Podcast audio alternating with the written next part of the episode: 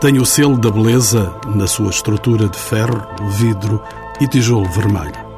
Em Belém, a tocar o Tejo, por onde chegava de barco o seu melhor alimento, o carvão inglês de Cardiff, a Central Tejo tinha como missão primordial produzir energia elétrica e gás de iluminação pública para a cidade de Lisboa. A construção deste vasto edifício inicia-se em 1914, bem ao lado de outra central da Junqueira, já desaparecida, de pequenas dimensões, aqui instalada em 1908. A Central Tejo foi desativada em 1975, sendo no ano seguinte adquirida pela EDP, que a transformou em Museu da Eletricidade. Foi aberta ao público em maio de 2006. Para uma abordagem deste exemplar de arqueologia industrial, onde a memória convive com a arte e a ciência, conto com a participação do diretor Eduardo Moura, de Pires Barbosa, responsável pela conservação dos equipamentos históricos, com que lidou no seu cotidiano de engenheiro de máquinas, António Maria dos Anjos Santos, historiador especializado em património industrial, e Luís Cruz, coordenador da investigação histórica deste museu, com pós-graduação em História Social Contemporânea, a quem pergunto quando e como as cidades de Lisboa e do Porto começaram a beneficiar da eletricidade produzida em Portugal. O movimento das grandes cidades de Lisboa e do Porto terem eletricidade é um movimento que vem do século XIX, contas final do século XIX. Outras cidades também, como Paris, Londres, já tinham tido no meio do século e por isso nós, nesse sentido, não estávamos muito atrasados e Lisboa e o Porto assistem às primeiras centrais e às primeiras redes de iluminação pública, a eletricidade, no final do século XIX. No caso do Porto, em 1887 e depois em Lisboa, eh, passado dois anos, em 1889, tem as duas primeiras centrais, pequenas centrais, com redes de eletricidade para iluminação pública. Poderíamos dizer que a partir daí os dias se tornaram mais longos e as noites também necessariamente mais longas pelo efeito da eletricidade. É evidente. Há uma famosa frase até do professor João Serrão e até que dá um nome a um livro, do, dos temas oitocentistas dele, do livro, em que ele fala de, de passagem de uma noite natural para uma noite técnica.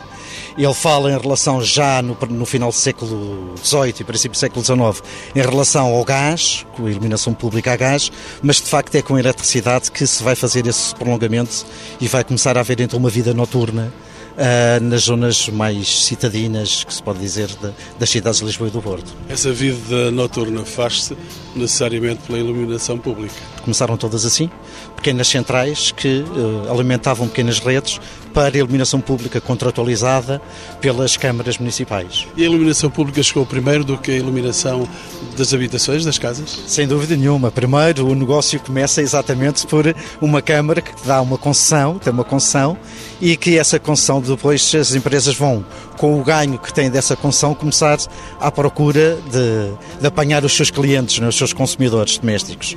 Só que esses consumidores domésticos, no final do século XIX, era fácil de compreender, não é?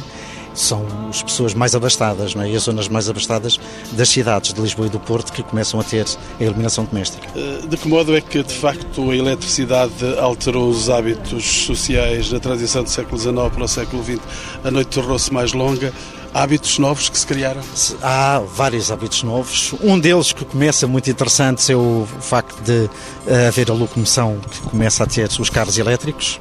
Por isso, não só o meio de locomoção torna as cidades mais aprazíveis, mas faz com que haja as primeiras redes de transportes também elétricos, no caso de Lisboa e no caso do Porto.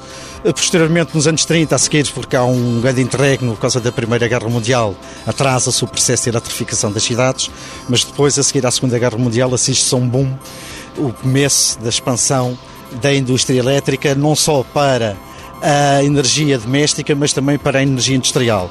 Ou seja, as fábricas já não precisam de ter a sua fonte de energia junto à fábrica, podem estar distantes e a rede vai lá chegar com a energia elétrica e isso torna-se fundamental para o negócio da eletricidade e para a expansão dos novos hábitos. E a eletricidade que chega às casas vai também modificar, de certo modo, os comportamentos das próprias donas de casa. Falamos ainda nesses termos.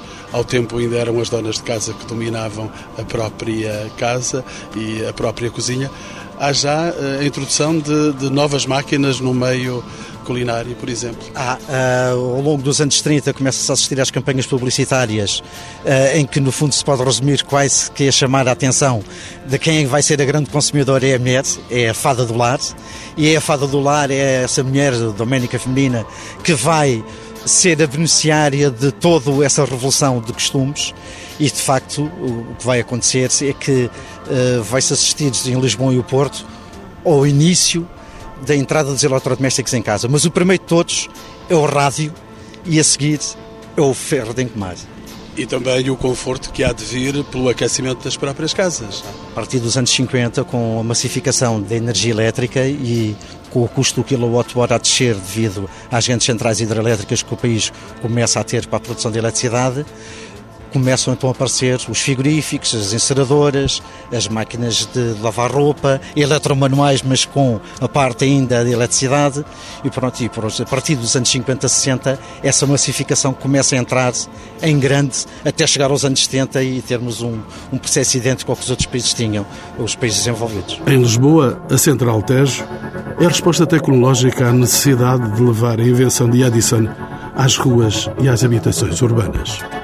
O edifício, colocado fora da cidade, trazia maior comodidade para os habitantes da capital, libertados que foram da central da Boa Vista, mais pequena e muito mais barulhenta e agitada, ao ponto de um dos moradores do Alto Santa Catarina se queixar aos serviços camarários das vibrações das máquinas lhe danificarem uma coleção de borboletas que tinha trazido do Brasil.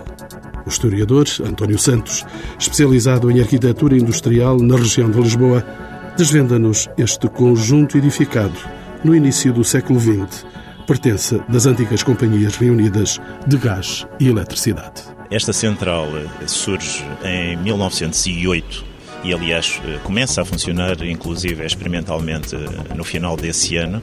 Embora... Esta central que não a que está diante dos nossos olhos. Exatamente, exatamente, porque esta é eh, a segunda fase da expansão da Central Tejo. Aliás, a própria designação do nome Central Tejo deriva já da primeira fase da instalação da central, que é designada como tal pela própria administração na altura em que é decidida a sua implantação aqui em Belém. Ela resulta, na sequência do que disse o Dr. Luís Cruz, da instalação de duas centrais anteriores. Uma na Avenida da Liberdade, em 1888-89, e a outra provisória, digamos assim, na, junto às próprias instalações da fábrica de gás, eh, na Boa Vista, na Central da Boa Vista, em 1901-2. Foi essa central construída em 1888-89 que produziu a primeira iluminação, a primeira luz elétrica em Portugal? Sim, de uma maneira muito primária, digamos assim, e por necessidades uh, diretas, uma vez que foi uh, na sequência, ou surgiu na sequência da exposição que se realizou na Avenida da Liberdade em 88. Teve um grande impacto na altura, uma exposição industrial, teve de facto um grande impacto e a divulgação da nova indústria e da nova ciência que foi a eletricidade veio de facto dar esse impulso para a instalação da primeira rede, digamos assim, eh, muito primária e muito reduzida da cidade de Lisboa. E a eletricidade vem para Belém por apelo dos Jerónimos, da Presidência da República, da Torre de Belém, porque é que ela chega aqui e, e junto ao Tejo? Vamos lá ver, a Central da Boa Vista não, não preenchia de maneira nenhuma os requisitos de uma verdadeira central eh, elétrica. Primeiro, pela proximidade relativamente ao Tejo. É preciso pensarmos eh, nas necessidades de abastecimento da central. E... Afinal, a eletricidade vinha pela água. Exatamente. o carvão necessário para, para poder fazer funcionar a central. E depois, por outra razão, eh, e estas mais em termos de espaço, porque na, na verdade este local tinha sido pouco tempo antes aterrado, portanto era um aterro, por necessidades também dos próprios caminhos de ferro. E aliás o lote foi adquirido à própria Companhia dos Caminhos de Ferro Portugueses. E por outro lado, também curiosamente, uh, temos que relacionar com a instalação muito próxima, aqui praticamente ao lado da fábrica de gás. E já que falou da Torre de Belém, porque esse foi um, um dos escândalos do século XIX e, e, ao longo, inclusive, do século XX, até bastante tarde, durante cerca de mais de 50 anos, foi a instalação precisamente da fábrica de gás eh, nos próprios terrenos da Torre de Belém. Aqui, esta casa de eletricidade não foi objeto de escândalo? também pela sua construção de proximidade? Não, porque, julgo que não, porque pelo menos não tenho dados acerca disso, na medida em que eh, esta central não nasceu, eh, primeiro que tudo, com esta volumetria. Eh, de facto, hoje. Era mais discreta. Exatamente, exatamente. A primeira central eh, é concluída em 1909, eh, tem várias fases de expansão. Na realidade, a primeira fase termina em 1911, mas progressivamente, e do ponto de vista tecnológico, também não corresponde às necessidades que são crescentes de, de consumo de eletricidade. E, portanto, há um momento em que se tem que decidir, se tem que partir para uma nova fase. Esse momento coincide precisamente com uh, a Primeira Guerra e com uma outra circunstância que tem a ver com a aquisição por parte de uma companhia de origem belga, a Sofina, das Companhias Reunidas de Gás e Eletricidade. E, portanto, estas circunstâncias fazem com que seja alargado o espaço e seja adquirido novo espaço para a Central Tejo e seja iniciado então a, construção propriamente daquela que é hoje a Central Tejo. Foram, entretanto, várias as áreas eh, da cidade, Dr. Luís Cruz, que foram abastecidas por esta central. Imagino que Belém, a própria Belém, não deixou de beneficiar deste bem que chegava aqui. Partia daqui? Oh, partia daqui, sim. Mas Belém, mas não só Belém, a cidade toda. No fundo, a Central Tejo vai acompanhando naturalmente o ritmo e o crescimento da cidade. Como tem o limite natural que é o Tejo a sul, por isso ela vai se expandir para norte e a rede vai naturalmente expandir-se também para norte. Posteriormente, ao longo dos anos 20, a CRG, que é a Companhia Reunida das Gás e Eletricidade, que é a detentora desta central, vai uh, começar a expandir o seu negócio mais para norte, segue, extravasa os limites da cidade, vai à zona de Cascais, Mafra e depois vai ter com os grandes clientes industriais ao longo do Val do Tejo até Santarém. E é aí que é buscar o grande, o grande negócio de, desta indústria. Daí que, a partir dos anos 30, final dos anos 30, se a Central Tejo parasse, tudo até Santarém ficava às escuras. Não havia uma rede interligada que só vai aparecer com os anos 50, com a hidroeletricidade. Por isso, a autoestrada de eletricidade daqui era como a antiga autoestrada aqui de Lisboa ali até até o carregado. Até o carregado, exatamente. E aqui também é assim, e até Santarém. E ainda houve uma pequena ligação com um cabo subfluvial para a outra margem, para a margem sul, para a central de Casfarra em Setúbal. Mas, no fundo, ela é uma central de cidade que já começa nos anos 30 a ter um âmbito regional e chega a Santarém aos grandes clientes industriais. E vieram diversas ampliações desta central Tejo, Dr. António Santos. Elas prenderam-se necessariamente com as necessidades de consumo que começaram a surgir. Sim, as pessoas começaram a ver uh, da vantagem do uso da eletricidade. Sem dúvida. Aliás, todo o processo construtivo de, de, típico da arquitetura industrial é exatamente esse, ou seja, é um, um, processo evolutivo, quer do ponto de vista tecnológico, quer do ponto de vista das necessidades eh, de próprio consumo, eh, neste caso da, da eletricidade. E, e essa é uma constante quer relativamente à primeira fase da Central Tejo, quer depois relativamente a este edifício que agora podemos uh, usufruir e admirar e que constitui o Museu da Eletricidade.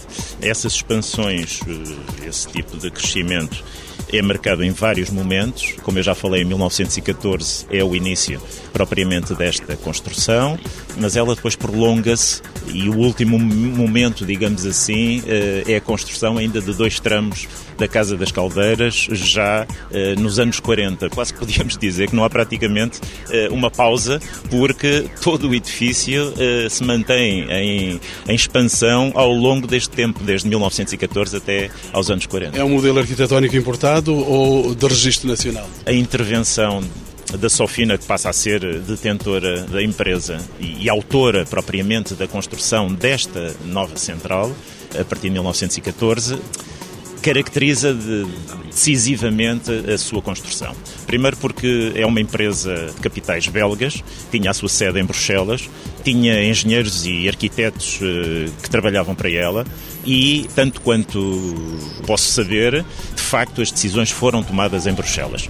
Curiosamente, eh, encontramos fontes eh, do ponto de vista arquitetónico e do ponto de vista artístico, quer na tradição vernacular belga, que é patente, por exemplo, numa, numa fábrica de moagem, os Moulins de Ruybrook, que têm uma, uma, apesar de tipologia diferente, apresentam de facto aspectos e efeitos decorativos muito semelhantes quer, por outro lado, na própria arquitetura industrial inglesa, que, como sabemos, teve de facto uma, uma influência marcante em toda a arquitetura uh, europeia e não só.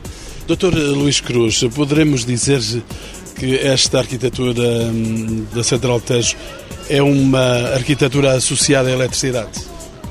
Pode, porque hum, há aqui dois elementos eh, fundamentais na, na, na construção arquitetónica. É, por um lado é a estrutura, o esqueleto, que é o ferro, e por outro é o revestimento dos paramentos em tijolo. Grandes janelões? Eh, Grandes janelões abertos, com a luz natural a incidir naturalmente no interior da central e dentro da sala de máquinas isso é bem visível, que há uma, há uma quase que obrigação arquitetónica de ter uma luz natural numa casa que está a fazer uma luz artificial. E por isso podemos falar que de facto existe uma arquitetura da eletricidade. Engenheiro Pires Barbosa é um homem que conhece as máquinas desta casa como ninguém, tocou-lhes enquanto elas eh, eram vivas, digamos assim, elas ainda permanecem, mas conhece-as por dentro. A Central Tejo era uma fábrica de eletricidade. Como é que se produzia eletricidade nestes edifícios? Era uma central termoelétrica, onde a energia elétrica era produzida a partir do vapor. E vapor que era criado... Criado em caldeiras, em grandes caldeiras, a altas pressões, a alta pressão e a alta temperatura. Depois passava através de uma turbina e ia fazer acionar um alternador, produzia energia a uma tensão muito alta, a qual depois era, era passada para subestações e era uh, tratado, o seu, o seu, valor de tensão era tratado para chegar à casa dos consumidores com valores convenientes para a sua aplicação. Aqui há princípios, naturalmente, princípios tecnológicos que fazem produzir a eletricidade. Sim, a, a, a energia do vapor é obtida é, nas grandes caldeiras. O processo iniciava-se com a queima de carvão dentro de uma fornalha. Tal carvão que chegava via barco, não é? Era despejado aqui, acarretado por inicialmente por meios manuais, por meios manuais homens e mulheres que trabalhavam. Estas caldeiras tinham sido projetadas para queimar um determinado carvão, que era um carvão inglês de Cardiff. Especial. Era um carvão especial conhecido na gíria dos fogueiros, que era um carvão gordo, era gordo porque lhes facilitava a vida, tinha um poder calorífico elevado, facilitava-lhes o trabalho e conseguia-se com esse carvão o rendimento máximo das caldeiras. Com a Segunda Guerra Mundial não foi possível termos as quantidades de carvão necessárias para, para, para que a central funcionasse e foi necessário é, importar carvões de, de, de, outras origens que não tinham o poder calorífico que este de Cardiff tinha e Aqui na Central começou-se a notar bastantes dificuldades na condução, interregnos até na produção de, de energia e houve até uma altura em que a Central teve de começar a queimar madeiras, cascas de nozes, enfim, todos os materiais que fossem combustíveis para conseguir manter a central a funcionar, mas sempre com rendimentos baixos e sempre com muitas falhas de, de abastecimento ao consumidor. E ela teve sobrevivência até 1975. O senhor engenheiro é testemunha de, da agonia e da morte da estação? Posso dizer-lhe que na altura da agonia eu estava a trabalhar na, na central térmica do carregado. Uma central mais moderna, mais uh, avançada e quando pela, na última vez em que esta, esta central trabalhou em 1972 eu lembro-me que até a água, eles já não tinham condições de, de, funcionar, tiveram que ir buscar os reformados a casa e até a própria água para as caldeiras veio, foi fornecida pela central do carregado e veio em, transportada em, em caminhões-tanque dos bombeiros. Um verdadeiro processo eu, para a morte. Eu, e, portanto, ela ainda conseguiu, ainda trabalhou uma semana. Só por curiosidade, eu posso dizer que na altura o quilowatt-hora que saía da central do carregado, uma central moderna que tinha arrancado na altura, isto em 67, 68, o quilowatt-hora saía uh, da central do carregado a 50 cêntimos, portanto meio escudo na altura. 50 centavos ao 50 tempo. centavos ao tempo. A energia produzida durante essa semana, feitas as contas, saía a 2 escudos e 50 centavos. Portanto, foi a morte da central. Não valia a pena, mesmo que se quisesse investir, não valia a pena porque os custos eram tão elevados. Dr. Luís Cruz, foi eh, a morte da central elétrica que deu grande lugar às hidroelétricas que se espalharam pelo país? A Central Tejo está intimamente ligada a toda a história industrial, económica e se pode dizer também social, não só da cidade de Lisboa, mas do país. De facto, ela foi a grande protagonista até os anos 50, era uma grande central, era a maior central ibérica até. Posteriormente, com o desenvolvimento da hidroeletricidade, com a Lei 2002-1944 do professor Ferreira Dias, essa lei põe como uh, opção primeira da estratégia energética portuguesa a hidroeletricidade. Ora, esta central é termoelétrica, não é hidroelétrica, e por isso é o princípio do fim da Central Tejo, é o advento das grandes centrais hidroelétricas a seguir à Segunda Guerra Mundial.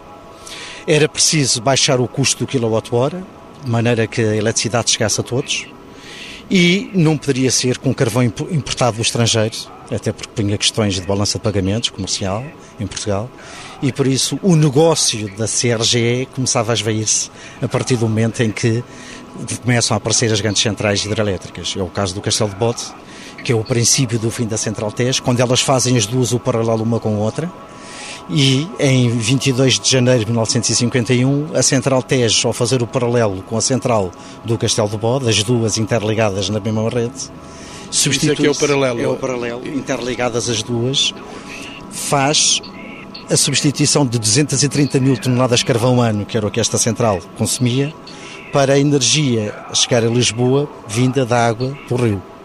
O problema não é um problema ainda ambiental, nada, estamos muito longe disso, mas é um problema económico. E de facto foi fundamental para a história da cidade de Lisboa e pelo menos para uma região grande do país a Central Tejo, mas depois a partir de 51 outros protagonistas vêm e começam a ser as centrais hidrelétricas, as grandes vedetas. Chegou o momento de tomarmos o edifício da Central Tejo e seguirmos os passos do seu diretor, Eduardo Moura. Visitamos um imóvel de interesse público, uma das mais emblemáticas estruturas industriais do país. Estamos a meados do século XX, na Praça do Carvão, com as águas do Tejo em fundo. Neste momento, a viagem que vamos fazer é uma viagem aos anos 40 e o carvão que chegava era um carvão de naturezas diferentes, não tinha todas as mesmas qualidades. Ele era separado aqui nesta Praça do Carvão e depois era injetado neste triturador que aqui estamos a ver para ser triturado e ascender lá acima, onde há quatro funis para separar os carvões e misturá-los nas quantidades certinhas como se fosse uma receita de culinária. Porque o carvão primeiro era aqui misturado e depois voltava a ascender estes metros todos, estes 30 metros, para correr lá em cima e cair nas caldeiras. E é isso que nós vamos ver. Mas antes vamos reparar que há um grande depósito, uma piscina gigante de água, que era a água que era utilizada na Central Tejo, porque a água fria do rio era utilizada para outra coisa, não era para fazer vapor. E nós vamos ver isso. Nós agora vamos eh, visitar uma sala.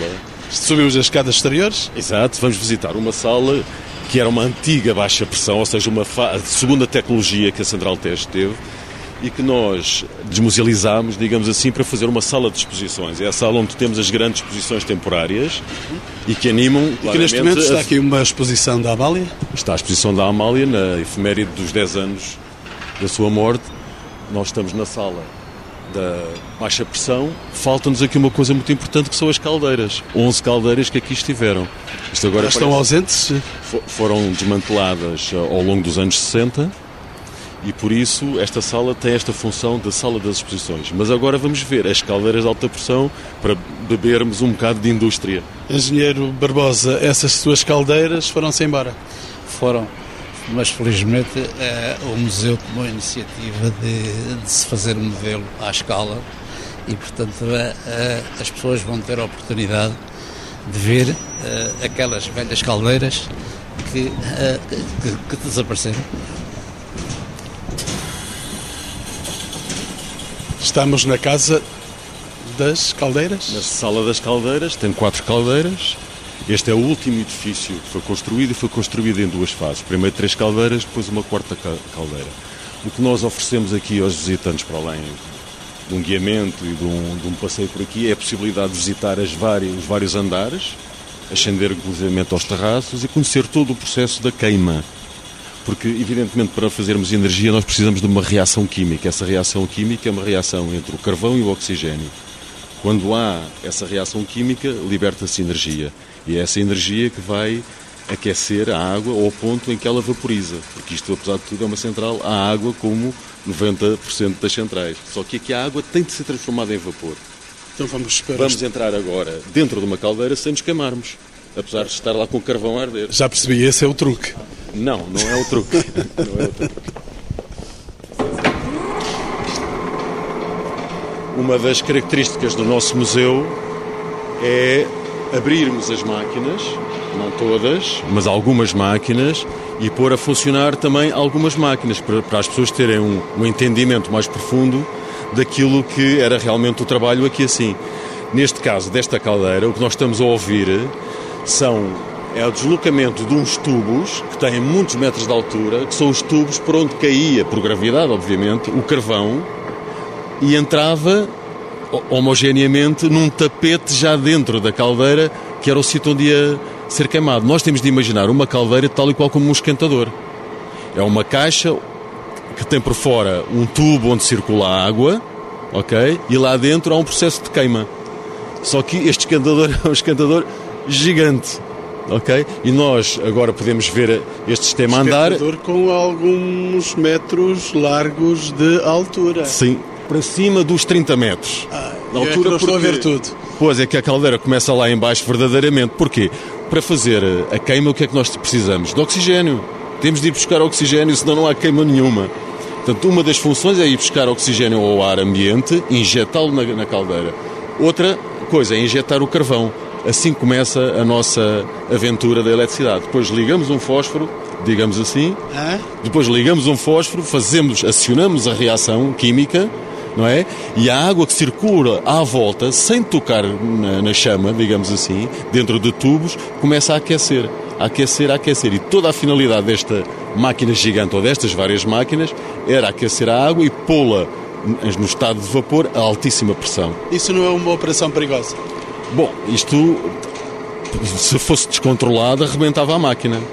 Portanto, há imensos sistemas que nós vamos agora simplificar e chamar valvulares, são torneiras, para exatamente limitar ou abrir o fluxo do vapor. Claro que havia muitas indicações que eram dadas oralmente que tinham a ver com diminuir ou aumentar o nível da queima.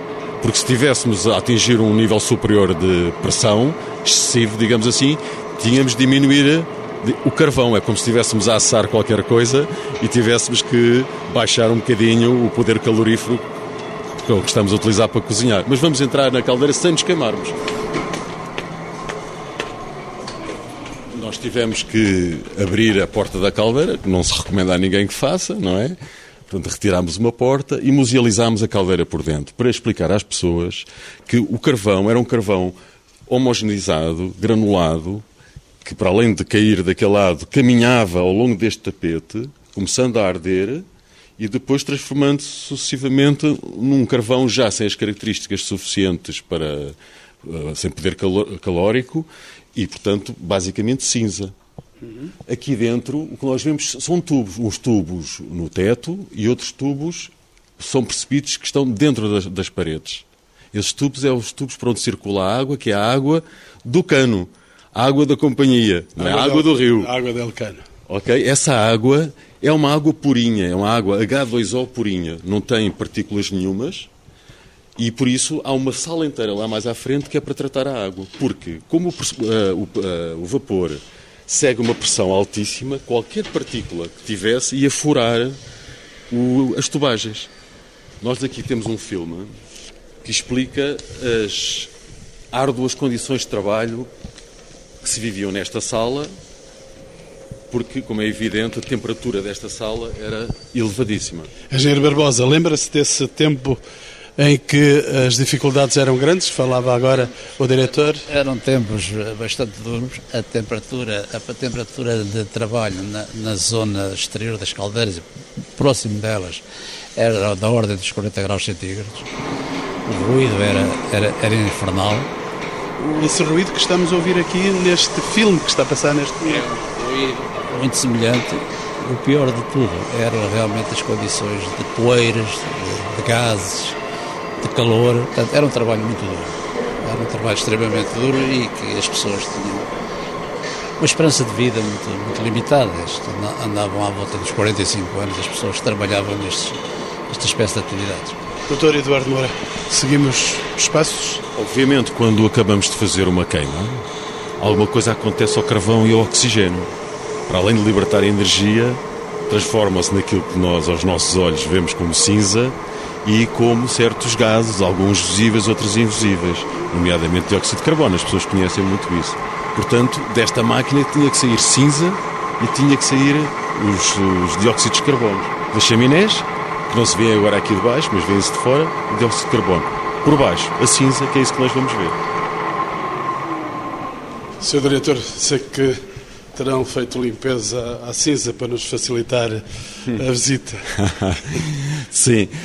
Uh, o, museu, uh, quando foi decidido transformar esta antiga central num museu, o estado do edifício, o estado das máquinas, o estado da infraestrutura era um mau estado. Apesar de tudo, o museu abriu, eh, mas com a evolução do trabalho museológico foi-se descobrindo que o edifício estava a precisar de grandes obras e por isso, durante cinco anos, no final dos anos 90 e início dos anos desta década, produziram-se obras de fundo eh, que deram as condições necessárias ao edifício para ser museu por muitas dezenas ou centenas não, não há nenhum problema ali, ali, está ali a sair fumo? Está ali a sair fumo, mas isto é museologia.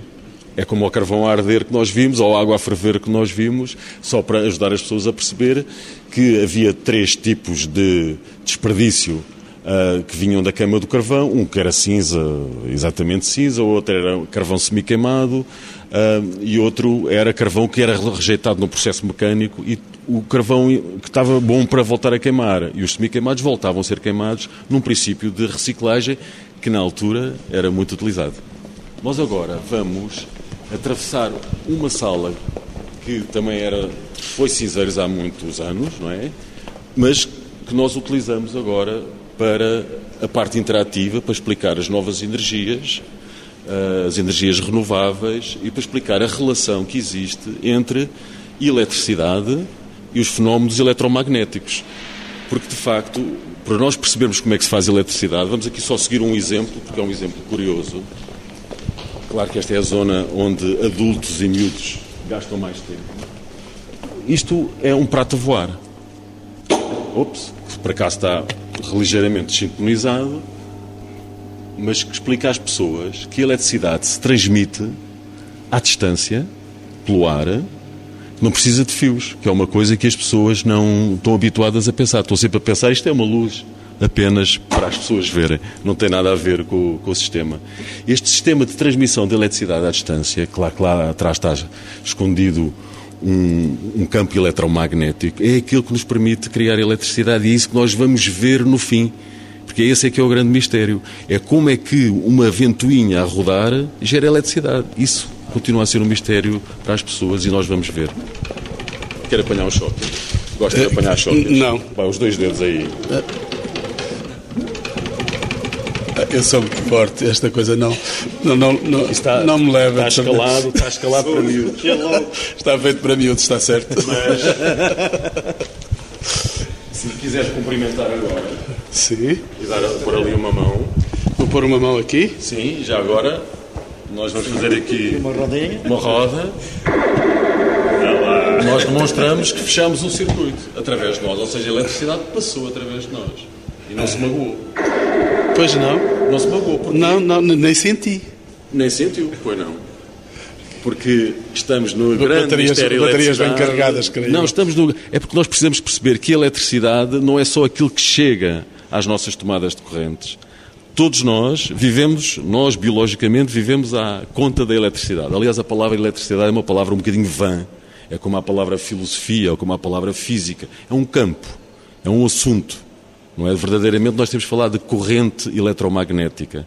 Nós, quando utilizamos um telemóvel, pensamos que tem eletricidade. Sim, tem lá uma bateria, parece que eletricidade. Depois pensamos assim, onde é que guardamos as fotografias que tiramos? Guardamos num cartão. Cartão é esse? É um cartão elétrico. E quando desligamos o cartão, as fotografias continuam lá. Pois é, porque os eletrões ficaram lá posicionados de uma certa maneira. E quando falamos ao telefone verdadeiramente, uns para os outros, como é que a nossa voz chega aos ouvidos do, do nosso interlocutor? Como é que esta nossa conversa está a chegar aos ouvintes da TSF? Exatamente. Como? Através de eletricidade. Mas qual eletricidade? Eletricidade no ar. Eletromagnética. E este é o grande mistério da eletricidade. Não é só o mistério da corrente elétrica que está ali para nos acender uma lâmpada. É um assunto vastíssimo e fascinante. Quer ver a sua imagem eletromagnética? Posso, posso ver, os, ouvi os ouvintes não vão ver, uh, não, também não, também, mas também não perdiam nada. Lá está. O senhor está ali assim, a cores. Ah, simpático. E isto é eletromagnetismo. Está a ser filmado com uma outra expressão. Está a medir uma faixa da sua radiação natural. Vamos ver aqui assim a parte mais industrial, porque é essa que cria o, um impacto monumental na, nas pessoas. Cá está esta pequenina sala cheia de cores, onde há tubo vermelho é vapor, onde há tubo verde está perto. Exato. onde há tubo verde, não é Sporting, é água. E aqui é a sala das águas, era onde a água da torneira se transformava em H2O puro para poder depois ir para o sistema de vaporização. Nesta sala, que antiga, tecnicamente se chamava Sala das Máquinas, nós agora chamamos Sala dos Condensadores, que é a sala que explica porque é que nós utilizamos a água do mar, ou a água do rio, neste caso. A água do rio é fundamental para pôr o vapor a andar. Isto parece um mistério, mas não é se as pessoas pensarem numa casa de banho, onde estiveram a tomar um duche prolongado, com a porta fechada, onde se criou um vapor. Quando se abriu a porta da casa de banho, todas as pessoas sentem uma corrente de ar e o ambiente de fora da casa de banho aquece e o ambiente da casa de banho esfria, criando um vento. Portanto, para se criar esse vento, é preciso que haja uma sala mais fria que a, casa de banho. Começo agora a perceber alguns truques que me Isso. falava no princípio. Portanto, a água do mar aqui vem está cá para nós a puxarmos, que é a água do rio, ela é do mar, porque está salgada aqui assim, estamos muito junto a Foz, não é? A água do rio é suficientemente fria para fazer a diferença de temperatura entre o vapor muito quente da caldeira, provocando a dinâmica do próprio vapor. Está cá para isso. E depois faz outra coisa, transforma o vapor em água novamente, porque ao esfriar o vapor condensa e essa água é toda reutilizada novamente no sistema, não é deitada fora. Ainda há mais mar para percorrer agora? Vamos ver onde se faz eletricidade. Porque até aqui não fizemos eletricidade nenhuma. Pois não andamos Só fizemos vapor. Não andamos para aqui com truques. Exatamente. Só vimos vapor. Andamos a queimar carvão, a libertar dióxido de carbono. Agora sim. Ainda são os passos largos para chegar aqui. Ui, mas no fundo só fazemos eletricidade nesta maquinazinha. Mentira, fazíamos em cinco máquinas. Uhum. Mas abrimos esta, tirámos-lhe a carapaça, embora tenhamos também máquinas destas fechadas. E o que é que é esta máquina? Tem a nossa ventoinha ali. Uhum. Como vê, é uma ventoinha especial comparada com uma eólica. O vapor vinha de, de, lá, dentro de uma caixa como aquela, vinha de lá a altíssima pressão, fazendo girar a turbina. Esta turbina é solidária aqui com o eixo, certo? E este eixo roda sem tocar aqui numa carapaça maior. O que é que é este eixo? Na prática é um ímã. Aqui é que está o segredo da eletricidade. Aquele eixo é um ímã. E esta carapaça o que é que é? São fios de cobre, que nós todos conhecemos de nossas casas, enrolados de uma maneira especial, uma maneira muito sofisticada, e já temos eletricidade. Basta pôr um ímã a rodar dentro de cobre para termos eletricidade. E afinal de contas, a única coisa que nós quisemos até agora foi obrigar o ímã a rodar. Todas estas dezenas de metros, estes tubos, estas máquinas, estas caldeiras, estes carvões que nós andamos a ver, têm como finalidade exclusiva isto. Afinal, o que é preciso é dar ao torniquete. Nem mais, que no fundo é o velho problema de, desde sempre da história da humanidade, que é um problema de dar ao torniquete, de energia, não é? É transferir o trabalho mecânico não é? O trabalho mecânico de um animal que trabalha connosco para um trabalho, digamos assim, independentemente da nossa força, certo? Por isso é que nós andamos a apanhar energia da natureza de todas as formas. Mas, entretanto, como é que isto vai para nossas casas? Com três fiozinhos, apenas três. Vamos ver três fios? Três. Lá estão eles. Três fios. Vermelho, verde, amarelo. Pronto, está simples. Afinal de contas, queremos é empurrar os eletrões que estão ali dentro daqueles fios, empurrá-los, fazê-los vibrar. Quando eles vibram aqui, é como se vários berlindes, imaginando que um eletrão é um berlinde e que há muitos berlindes juntos. Se nós dermos um piparote no primeiro berlinde, todos os berlindes que estão em contacto com o primeiro agitam-se. E agitam-se imediatamente. O berlinde que está lá mais longe, para nós é como se fosse instantâneo. E é isso que acontece. Nós agitamos aqui nesta máquina um berlinde e agita-se um, um outro berlinde junto de uma lâmpada de nossas casas que faz acender a luz. E nós o que nos limitamos a fazer é a dar uma agitaçãozinha aos eletrões, mais nada. E, e, vai ser essa agitação que vão produzir este ano ao fazer 100 anos? Não, não vamos produzir essa agitação toda. Não é só o Museu da Eletricidade tem que ser visto não como este edifício apenas, mas como o património da energia e da eletricidade do país. Nós estamos muito interessados em apoiar todas eh, as comemorações de todos os 100 anos, envolver-nos e relacionar uh, com as câmaras municipais, desde Trás-os-Montes a Ponta Delgada, não é? Que tem a ver com esta efeméride que é 100 anos de eletricidade no Portugal pequenas centrais, umas hidroelétricas, outras térmicas, daqui a alguns anos, quem sabe, centrais fotovoltaicas, eólicas, etc., têm que ser conservados para a nossa memória coletiva, porque são o nosso património e são o nosso património de design também e de inteligência. E é este património nós temos que conservar e, portanto, não temos uma visão muito egocêntrica disto, podíamos ter também, temos uma visão aberta para colaborar com todas as entidades que ao longo do país queiram comemorar estes 100 anos, que começam, começaram talvez há 5 anos e vão prolongar-se por mais umas dezenas de anos.